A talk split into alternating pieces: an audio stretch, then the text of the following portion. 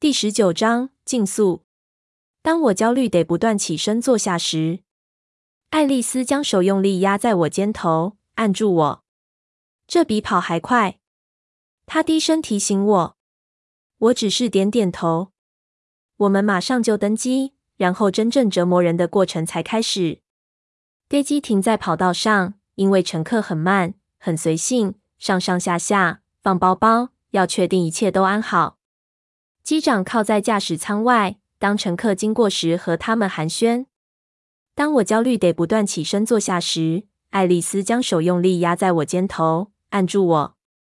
这比跑还快，她低声提醒我。我只是点点头。至少飞机开始滑动，开始加速。等起飞后，我期望能放松些，但还是不耐。当飞机平稳的在空中飞行后，爱丽丝拿下电话，摇下座椅。空服员不太高兴，但我的表情让空服员住口，没来抗议。当爱丽丝低声和贾斯伯说话时，我想切到静音，我不想再听见那些字，但还是听见了。我不确定，我一直看见不同的事。他一直改变心意，杀戮权势，攻击保镖，将车子抬起摔在广场等许多事。他知道那是引发反应最快的方法。不，你不能。爱丽丝声音更低，几乎听不见。虽然我就坐在她身边，我只好更用力的听。告诉艾蜜特不能去找艾蜜特和罗斯利，然后带他们想一想，贾斯伯。如果他看见我们任何人，你认为他会怎么做？他点点头。没错，我认为贝拉是唯一的机会。如果还有机会的话，我会尽一切可能，但要卡莱尔做好准备，成功机会不大。他笑了，声音中有些带住什么的语气。我想过，是的，我答应。声音变得乞求。别跟来，我保证，贾斯伯。不是这样，就是那样。我会脱身的。我爱你。他挂上电话，靠在椅背，闭上眼。我讨厌跟他说谎。告诉我一切，爱丽丝。我求他。我不懂。你为什么要贾斯伯去制止艾蜜特？他们为什么不能过来帮我们？两个理由。他低声说，还是闭着双眼。第一个，我告诉了他。我们能试着制止爱德华。如果艾蜜特能抓住他，我们可能有足够的时间告诉他你还活着。但我们没法和爱德华谈话。如果他看到我们去找他，他会跑得更快。他会乱丢别克车子去撞墙之类的，而佛杜里会马上宰了他。当然，还有第二个原因，我无法告诉贾斯伯，因为如果他们都去那边，佛杜里杀了爱德华。那他们全都会一起对付他，贝拉。他张开眼看着我，探寻着我的表情。如果有任何机会我们能赢，如果有任何方法让我们四个能拯救我们的弟弟，与他们对抗，可能会有不同。但我们不能，贝拉。我不能失去贾斯伯。我知道他眼神在祈求我的了解。他要保护贾斯伯，就算我们会牺牲，可能还会牺牲爱德华。我能了解，而且我不认为他是恶意的，所以我点点头。爱德华听不见你吗？我问。他应该知道，等他一听见你脑海中想的“我还活着”，他那样做就没意义了。真不公平！我还是不敢相信他会这样反应。没理由。我想起那天在沙发上他说的话有多痛苦。当我们看着罗密欧和朱丽叶一个接一个彼此殉情后。失去你，我也无法独活。他说，好像这就是他的结论，但和他在森林中丢下我时说的话完全不同。如果他愿意听的话，他解释。但无论你信不信，脑袋里的念头还是有可能会说谎。如果你死了，我还是会试着去阻止他，而且我会努力想着他还活着，他还活着。他也清楚知道这一点。我沮丧地咬牙。如果有任何方法不要牵连到你，贝拉，我不会拖你来的。都是我的错。别傻了。你最不需要的就是担心我。我不耐的摇头，想挥去那些担心。告诉我，你说你讨厌对贾斯伯说谎，那是什么意思？他苦笑。我答应他，我会在他们杀了我之前逃走，但这不是我能保证的事，可能没法逃多久。他扬起眉毛，好像要我接受这是真正的危险。这些佛度里是谁？我低声追问。是什么让他们比艾米特、贾斯伯、罗斯利和你都还要危险？好像很难想象有这么吓人的东西。他深吸口气，然后突然看向我身后。我同时转头，看见走到另一边坐着的男人。他看向另一个方向，好像并不是在聆听我们说话。他显然是个生意人，穿着黑西装，领带，膝上放着笔电。当我脸色不善的看着他时，他打开电脑，戴上耳机。我向爱丽丝靠得更近，她的唇贴着我的耳朵，好像低述着故事。我想你听过这个名字，她说。所以，当我说他要去意大利时，你马上就知道这个意思。我还以为我得进一步解释。爱德华告诉你多少？他只说他们是一群很古老、很有权的家族，像皇族。除非你想死，不然别去招惹他们。我低声说：“死那个字很难开口。”你的了解，他说得很慢，挑选着合适的字眼。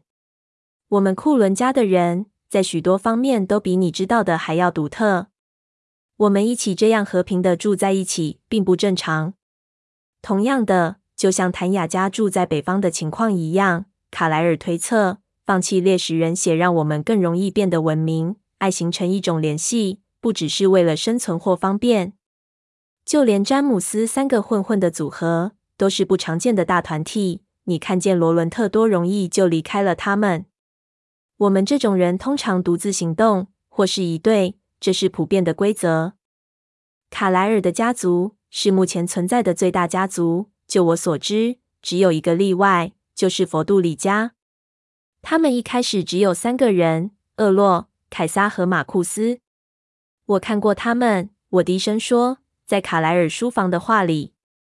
爱丽丝点点头。之后，两位女性加入他们。他们五人组成这个家族，我不确定，但我猜想他们的年纪让他们有能力和平的住在一起。他们已经有三千岁了，也可能他们的天赋让他们有足够的忍耐力。像爱德华和我，厄洛和马库斯也有天赋。我还没问，他就继续说，也可能只是因为他们对权力的热爱，将他们聚在一起。皇族是很贴切的形容，但如果只有五个，五个形成一个家族，他纠正，不包含他们的保镖。我深呼吸，这听起来很严重。是的，没错，他向我保证。我们上一次听说时，共有九位固定的保镖，还有一些是短期的，数目不时改变。他们许多人都有超能力天赋。可怕的天赋能力，跟他们比起来，我只不过是小把戏。佛度里根据他们生理或心灵方面的能力挑选他们。我张大嘴，然后闭上。我不想知道我们的机会有多渺茫。他再次点点头，好像他知道我在想什么。他们不常遭遇对抗，因为没人会傻到去招惹他们。他们留在城内。只有出任务时才会出城。任务？我好奇的问。爱德华之前没告诉你他们是做什么的？没有，我说，脸上神情茫然。爱丽丝又看向我身后，看着那个生意人，然后将他冰冷的唇贴在我耳朵上。那是他们被称作皇族的原因，统治阶级。几千年来，他们要确定我们的规则被遵守，并惩罚违反者。他们果断的执行责任。我震惊的张大眼。有规则？我大声的问。嘘，之前怎么没人提过？我愤怒的低声说：“我是说，我想要成为你们的一分子时，不该有人解释给我听吗？”我的反应害爱丽丝笑了。不复杂，贝拉。只有一个核心限制。如果你想一想，你可能自己猜得出来。我认真想。不，我想不出来。他摇摇头，不满意。可能太明显了，我们要保守自己存在的秘密。哦，我低声说，真是明显。这很合理，而且我们多数人都不需要被管理。他继续。但是经过几世纪，有时我们有些人会觉得无聊，或是疯了。我不知道。然后佛度里会在被他们连累前采取行动。所以爱德华，他计划侵扰他们的城市，他们保守三千年秘密的城市，自从伊特鲁里亚时代起到现在，他们对城市保护得很严谨，室内不允许任何猎杀。沃尔台拉市可能是全世界最安全的城市，从未有吸血鬼的攻击。但你说他们不离开，那他们吃什么？他们不离开，他们从外面带食物进来。有时从很远的地方。当他们出去毁灭不服从的人时，保镖就负责守卫城内，或是保护沃尔台拉市不会曝光。像这种情况，像爱德华这样打算揭露，我帮他把话说完。现在说出他的名字竟然如此容易，真让我震惊。可能因为我已经打算好，如果无法看见他，也不要再活下去。或是，如果我们到得太晚的话。很安心知道自己能这么放松。我怀疑他们有过这样的情况。他低声说，声音充满厌恶。不会有太多想自杀的吸血鬼。我无声地说出那个字眼，但爱丽丝似乎了解有多痛苦。她用细瘦但强壮的手臂环住我肩头。我们会尽力的，贝拉。事情还没到最后关头。还没。我让她安慰我。虽然我知道他认为我们机会渺茫，佛度里会杀了我们，如果我们弄糟一切的话。爱丽丝僵住。你说的好像这是一件好事。我耸耸肩。别闹了，贝拉，不然我们就从纽约转机回福克斯。为什么？你知道原因。如果我们比爱德华晚，我会尽一切可能把你送回查理身边。我不想让你出事。你不知道吗？当然，爱丽丝。她微微抽开身子，这样才能看见我。不准惹麻烦。以童子军荣誉发誓，我低声说。他翻翻白眼。现在让我专心。我想看看他的计划。他松开手臂，但他的头歪在椅背，闭上眼。他将另一手贴在脸颊，手指揉着太阳穴。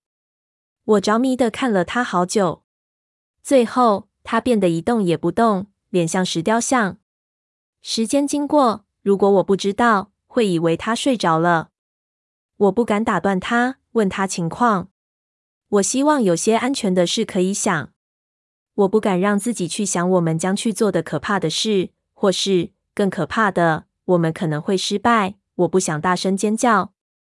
我也不敢预测任何事。可能，如果我真的非常非常非常幸运，我能救爱德华。但我没笨到这么想，救他就等于我可以和他在一起。和以前比起来，我没什么改变，没有任何特别，所以现在也没有新的理由会让他还要我。看到他，又再次失去他，我抗拒着痛苦。这是我想救他要付出的代价。我会付的。机上开始播电影。我的邻座拿出耳机戴上。我有时看着小荧幕上的电影，但我不知道电影是爱情片还是恐怖片。过了像一世纪那么久，飞机开始朝纽约降落。爱丽丝还是没动。我很慌，想伸出手碰她，却又将我的手缩回来。在飞机颠簸落地前，我这样伸手又缩手的动作，起码有十几次。爱丽丝。等到飞机落地，我才开口：“爱丽丝，我们到了。”我轻触她手臂，她缓缓睁开眼，摇摇头好一会。有什么新消息？我低声问，害怕另一边的人听见。没有，他低声说，我几乎听不见。他静多了，他正在思考要怎么问。我们的快点赶上转机，但这很好，比等好多了。当飞机在空中时，爱丽丝闭上眼，摆出与之前一样的姿势。我尽可能耐心等着。当机舱变暗，我打开舱窗，看着窗外一片漆黑，跟关上窗其实没两样。我感谢自己，经过几个月的练习，已经能控制思绪，不再想那些恐怖的可能。无论爱丽丝说什么，我不打算独活下来。我专心在教不可能的部分，像是如果我回去，该对查理说什么？好几小时都在想这些棘手的问题。还有雅各。他答应要等我，但这个承诺还有用吗？会不会我独自回到福克斯的家后，一个人都没有了？或许我不想活下来，无论发生什么事。好像没多久，爱丽丝摇摇我肩膀，我才发现自己睡着了。贝拉，她低声说，声音在漆黑机舱里一片沉睡的乘客群中，有点太大声了。我没失去判断力，很快的回应。怎么了？爱丽丝看着我们后排阅读灯的昏暗光芒。没事，她严肃地笑。没事。他们很谨慎，但他们决定告诉她不。佛度里，我低声问，全身无力。当然，贝拉，振作点。我看得见他们要说什么。告诉我。一位空服员走过我们身边。我能给两位小姐枕头吗？他低声说，表示我们打扰到其他乘客。不用了，谢谢。爱丽丝瞪着他，笑得很甜。空服员的表情有点晕眩，转身蹒跚离开。告诉我，我近乎无言地说。他在我耳边低语。他们对他很有兴趣，认为他的天赋有用。他们要让他和他们住在一起。他怎么说？我还看不见。但我敢说，他再度苦笑。这是第一个好消息，第一个好运。他们有计划，他们真的不想毁了他，浪费。这是厄洛说的。这可能会逼他思考其他的做法。他得花更多时间计划，对我们更好。这还不足以让我充满希望，让我像他一样的松一口气。还有许多方法，我们还是有可能来不及。如果我没法进去沃尔台拉市，我无法阻止爱丽丝把我拖回家。爱丽丝，怎么了？我有点不懂。你怎么能看得这么清楚？但有时候你又会看到完全不同的，从没发生的。她眯起眼。我不知道她是不是猜中了我的念头，因为这是很快就会发生的事情，所以很清楚，我得真的很专心。越远的事，有时只是一瞥，可能很模糊。再说，要看见我们这种人，比看见人类来的容易。爱德华又更容易，因为我很懂他。你也遇见过我，我提醒他。他摇摇头，不能这么说。我叹口气，我真希望你说关于我的是对的。从一开始，你第一次看见关于我的事实，在我遇见。你是什么意思？你看见我变成你们的一分子，我几乎说不出口。他叹口气。那时候是有这种可能。那时候我说，老实说，贝拉，他有点犹豫，然后似乎下定决心。老实说，我认为一切都太疯狂了。我一直跟自己争论，是否要由我来改变你。我瞪着他，震惊的僵住。本能的，我脑中抗拒着他说的话。我无法承受他改变心意所带来的希望。我吓到你吗？他问。我以为这是你要的。我是。我喘着气说：“哦，爱丽丝，现在就做。我可以帮助你，我不会拖累你的。咬我。”嘘，他小心地说。空服员又看向我们这边。理智点，他低声说。时间不够，我们明天就得进去沃尔台拉市。你会痛上好几天。他做个鬼脸。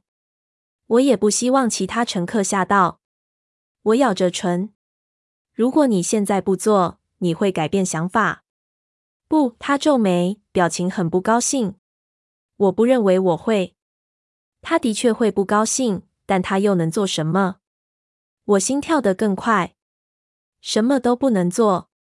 他安静的笑，然后叹气：“你对我太有信心了，贝拉。我不确定我下得了手。我可能没法杀你。我愿意试试看。你真是个怪人，就算以人类来说。谢了。哦，对了，虽然这只是假设，我们得先活过明天。说得好，但至少我现在有个希望了。”如果爱丽丝真的说到做到，虽然她不想杀我，那爱德华能跑多远就多远，我能跟得上，我不会让他跑掉。可能当我变得更漂亮、更强壮后，他不会想离开我。继续睡吧，他鼓励我。有新消息我会叫醒你。好，我喃喃说，但确定睡意消失无踪。爱丽丝将腿抵在座位上，用手臂环住自己。前额靠着膝头，他专心时会前后摇摆。我将头靠在椅背，看着他。接下来，我只记得他将窗板拉下，遮住东边天空微微的明亮。怎么了？我问。他们拒绝他。他安静地说。我注意到他的热切不见了。我的声音痛苦地卡在喉咙。他会怎么做？一开始很混乱。我只能看到一些皮毛。他很快就改变计划了。哪种计划？我追问。这一小时真不好受。他低语。他决定去狩猎。他看着我，好像不懂我的表情。在城内，他解释。他差点就动手了，但他在最后一分钟改变心意。他不想让卡莱尔不高兴。我说，但没说完。可能他同意。时间够吗？我问。机舱压力增加，我感到飞机开始降落。我希望够。如果他维持这个计划的话，什么计划？他要让事情简单。他要走到阳光下，走到阳光下。就这样，这样就够了。想到爱德华在草地的影像，闪亮，像几百万颗钻石碎片组成的肌肤，闪着光芒。在我脑海燃烧，只要是人看过后就不会忘记。佛度里不会允许的。如果他们不想让这个城市被人注目怀疑的话，我看着打开窗板的窗外的目光。我们来不及了，我低语，声音充满痛苦。他摇摇头。现在他有点戏剧化。他要吸引最多观众，所以他选择大广场，在钟塔下。墙很高，他会等到太阳在正午时才行动，所以我们还有时间，直到中午。如果我们够幸运的话，如果他维持这个计划，机长进行广播，先是法文，然后是英文，我们马上就要降落了。系好安全带的指示灯叮一声亮起。从佛罗伦斯到沃尔台拉是要多久？要看你怎么去，贝拉。所以。他双眼饶富欣慰地看着我。你会很反对偷车这档事吗？一台鲜黄色的保时捷在我前方几步尖叫着停下来，车尾以银色字体写着“涡轮”字样。除了我之外，街上所有人都目不转睛地看着。快点，贝拉！爱丽丝不耐地从打开的驾驶座车窗喊着。我冲上车，觉得自己最好在头上罩块黑布。小声点，爱丽丝。我抱怨：“你不能偷辆比较不醒目的车吗？”车子的内装是黑色真皮，黑色窗户，在车内觉得很安全，像夜晚。爱丽丝开得很快，离开拥挤的机场交通，挤过窄小的车与车的空隙往前冲。我退缩着系上安全带。我可不这么认为，他纠正我。重要的是，我们的偷一辆最快的车。我想我很好运。我确定，等碰到路障零件也会很好。他笑了。相信我，贝拉。就算会有零件，也追不上我们。他重踩油门，好像要证明自己的论点。我应该看看窗外佛罗伦斯这个城市的景观，还有一闪而过的托斯卡尼景色。这是我第一次出游，可能也是我最后一次。但爱丽丝开车吓坏我。虽然我知道我该相信他，我很焦虑。无法认真欣赏窗外的山丘或远观像堡垒的城镇。你还有看见什么吗？还有一些，爱丽丝低声说，有些庆典，街上都是人，还有红旗。今天几号？我不太确定。十五吧。嗯，这真讽刺。是圣马库斯节。什么意思？他暗自窃笑。每年这城市都会举行庆典。传说一位基督教传教士马库斯神父，也就是佛度里的马库斯，在一千五百年前将沃尔台拉市内所有的吸血鬼逐出。故事说他在罗马尼亚牺牲时，还试图驱逐吸血鬼的灾祸。当然这是乱说一通，他从未离开城市。但这是一种迷信，像十字架和大蒜的来源一样。马库斯神父成功的运用这些东西，吸血鬼就此从未再骚扰沃尔台拉市，所以证明是有用的。他冷嘲热讽的笑。这成为城市的庆典，警方也认可。毕竟沃尔台拉市是个令人惊讶、安全不已的地方，而这个功劳最后全归功于警方。听他这样讽刺的说，我才了解他的意思。如果爱德华弄砸圣马库斯庆典，他们不会高兴的，对吗？我转开头，努力控制打颤的牙齿。现在只能祈祷。太阳高挂在湛蓝的天空。他还是计划在中午执行？我问。是的。他决定等。他们也在等他。告诉我我该怎么做。他双眼看着路，里程表指针快破表了。你什么都不用做。只要在他走到阳光下前看到你就行了。他得先看见你，然后再看见我。我们要怎么做？当爱丽丝急速狂飙时，一辆小红车在后方追赶。我要让你尽可能靠近，然后你的跑到我指定的地点。我点点头。不要跌倒，他补了句。我们今天没有时间脑震荡。我呻吟一声。这倒像我。一瞬间便会毁了一切，毁了世界。当爱丽丝飞速开着，太阳也慢慢爬得更高。好亮，让我更痛苦。可能她不觉得要等到正午。那边，爱丽丝突然说，指着最近的小丘上，像城堡般的城市。我看着，第一次感到某种真正的恐惧。从昨天早上起的每一分钟，仿佛已经有一星期那么久。当爱丽丝在楼梯口第一次说出她的名字，我感到恐惧。现在，当我看着这位在山丘上的古老城墙小镇时，有另一种毛骨悚然的感觉。我以为这会是一个漂亮的城市，我吓坏了。沃尔台拉市，爱丽丝用平板冷酷的声音说：“